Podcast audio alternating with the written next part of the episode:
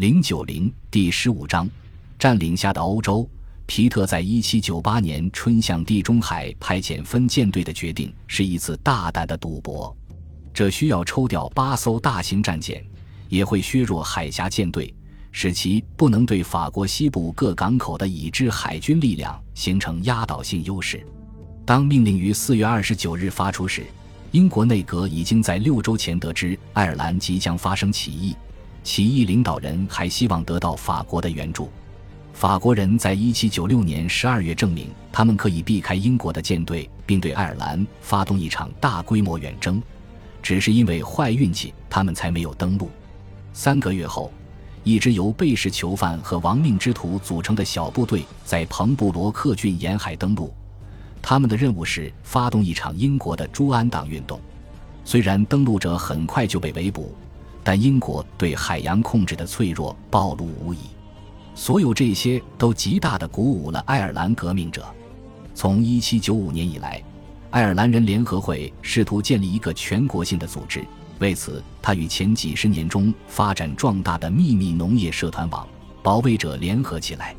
但保卫者并不关心政治。这些社团起源于乌尔斯特地区争夺土地的宗派斗争。他们一般是农村不满情绪的校正者，所关心的完全是地方事务。但也继承了仰仗法国支持的古老传统。由于人口激增、收成欠佳以及战争造成的经济紊乱，爱尔兰农村生计日促。他们觉得加入爱尔兰城市激进派起义计划的时机已经成熟，而后者现在正梦想着民族独立。虽然奥什远征的失败让人失望，但这次行动还是点燃了他们对未来的希望。一七九七年。宣誓参加爱尔兰人联合会的人数急剧增加。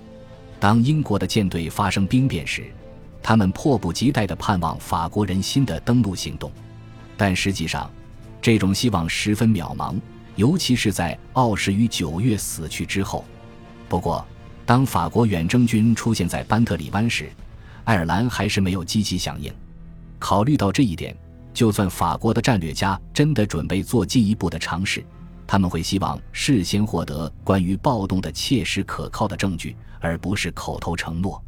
就在相互之间的不信任感消磨着爱尔兰革命的希望时，都柏林政府采取了先发制人的严厉措施，解除最危险地区的武装，以杜绝任何起义。一七九七年春，政府开始在乌尔斯特地区行动，他纵容一些军纪散漫的兵痞横行乡间，以鞭笞。纵火和拷打来恐吓百姓，由于搜出的私藏武器十分可观，这些恐怖手法便向南继续推广。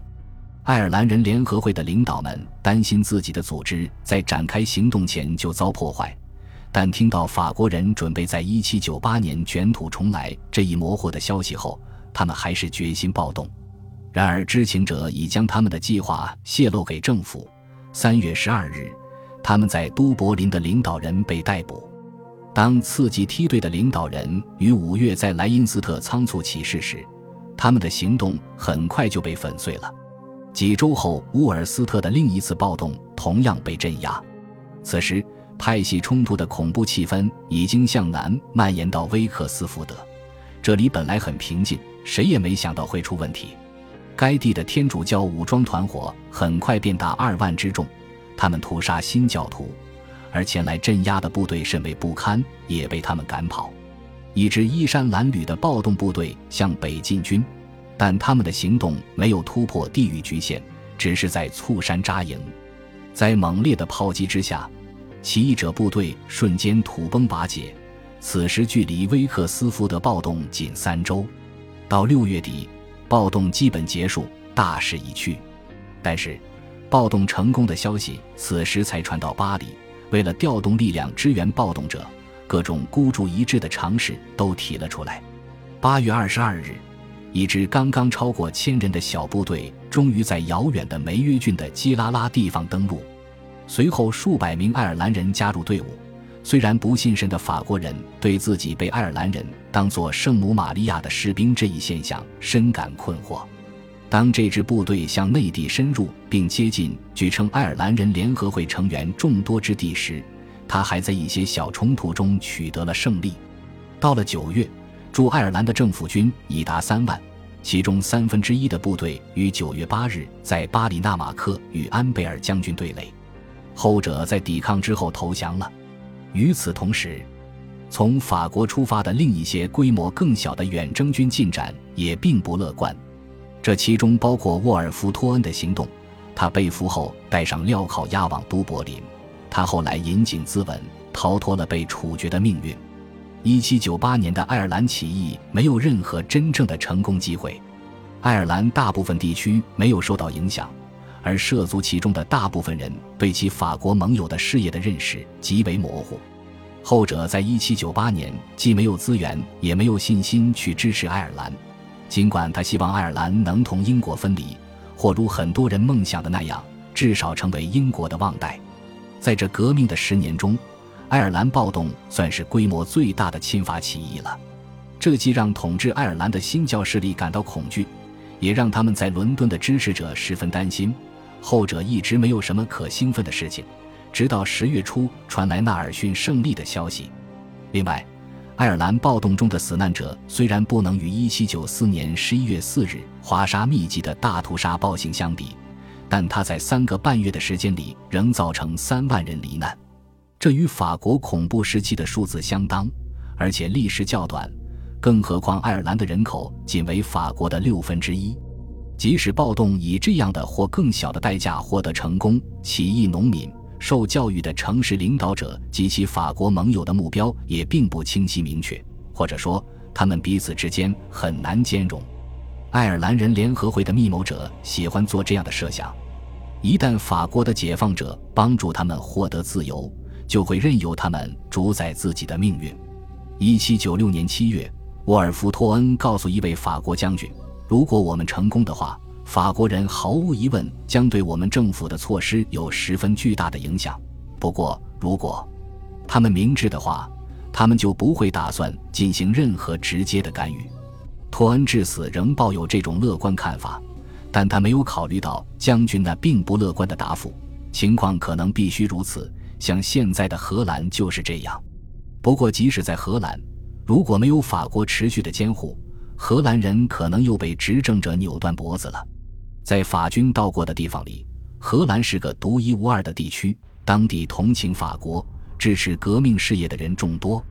1787年以后，爱国党人被赶入地下，普通百姓则对前来支持威廉五世的英国和普鲁士士兵无法无天的行径感到愤慨。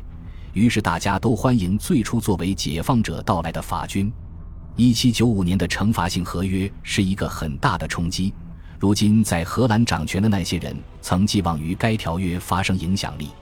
当自由、平等、博爱的标语被从整个法国的墙壁上刷去时，第一个姊妹共和国仍在使用它们。他正着手制定一部比古老的乌德勒支联盟更合理、更民主的宪法，但决定制定宪法的方式就花了一年时间。在法国不断施压之下，他们最终达成的意见是。制定宪法的应是国民工会，而不是传统的等级会议。因此，这个制宪机构于1796年选举产生，但很快就因单一制国家的支持者与联邦主义者之间的争吵而陷入僵局。更为激进的派别支持单一制，但思想更传统的议员反对，于是辩论僵持不下。这时，各爱国俱乐部试图以颇为奏效的巴黎方式来向国民工会施压。这类做法中有一些引人注目，其中一次是五月阿姆斯特丹的国民卫队的兵变，它针对保守的市政当局。这次行动被成功制止，没有酿成死亡事件，但此时巴贝夫密谋恰好在法国暴露，这让占领军对荷兰激进主义提高了警惕。正如几周后沃尔夫托恩被告知的那样，法国对巴达维亚加强控制显然很有必要。从那以后，法国便持续向荷兰施加压力，以支持单一制方案。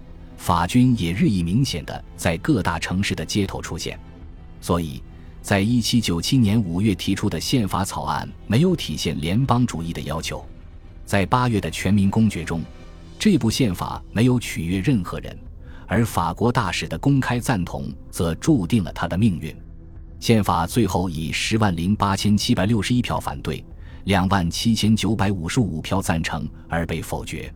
于是政府只得再次选举国民工会，让其重新开始工作。但他很快又陷入僵局。不过此时法国的果月政变已经排除了督政府和议会中的谨慎派，因此伟大民族更想在被保护者面前展现自己的权威。荷兰舰队在坎培顿被摧毁之后，巴黎对于无能的巴达维亚人的蔑视之情只会进一步加剧。